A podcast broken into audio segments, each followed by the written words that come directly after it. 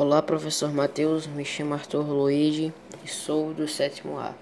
Eu vim fazer o meu vídeo explicativo sobre os polígonos e simetria que o senhor pediu para complementar as notas. Bom, o que é um polígono? Polígono. Polígonos são linhas fechadas formadas apenas por segmentos de reta que não se cruzam. Em outras palavras, são figuras geométricas planas formadas por lados que, por sua vez, são segmentos de reta.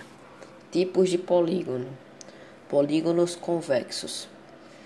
Um polígono, um polígono é convexo quando não possui reentrâncias.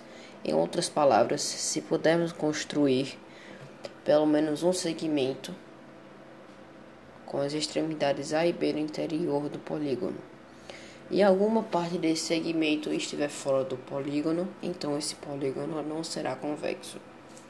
Polígonos regulares. Quando um polígono convexo possui todos os lados congruentes e todos os ângulos internos com a mesma medida, ele é chamado de regular. Simetria.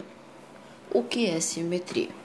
Simetria significa que as duas partes de um elemento são iguais podendo ser sobrepostas de forma que coincidam algumas formas geométricas, objetos artísticos, itens presentes na natureza ou mesmo corpos humanos são simétricos. No caso do corpo ou rosto humano, a simetria é associada à harmonia das formas e, portanto, à beleza.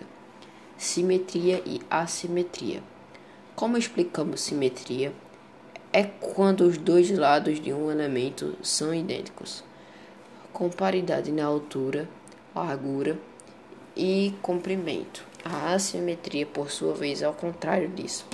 Quando não existe padrão ou semelhança entre as partes, dizemos que o elemento em questão é assimétrico. Tipos de simetria: simetria bilateral.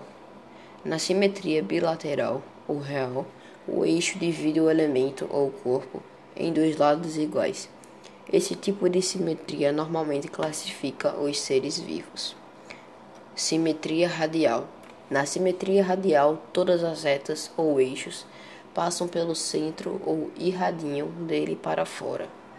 Em geral, figuras redondas apresentam esse tipo de simetria. Um exemplo é a figura de estrela. Perfeita simetria. A simetria perfeita ocorre quando um elemento é dividido em dois lados exatamente iguais. Bom, professor, é isso.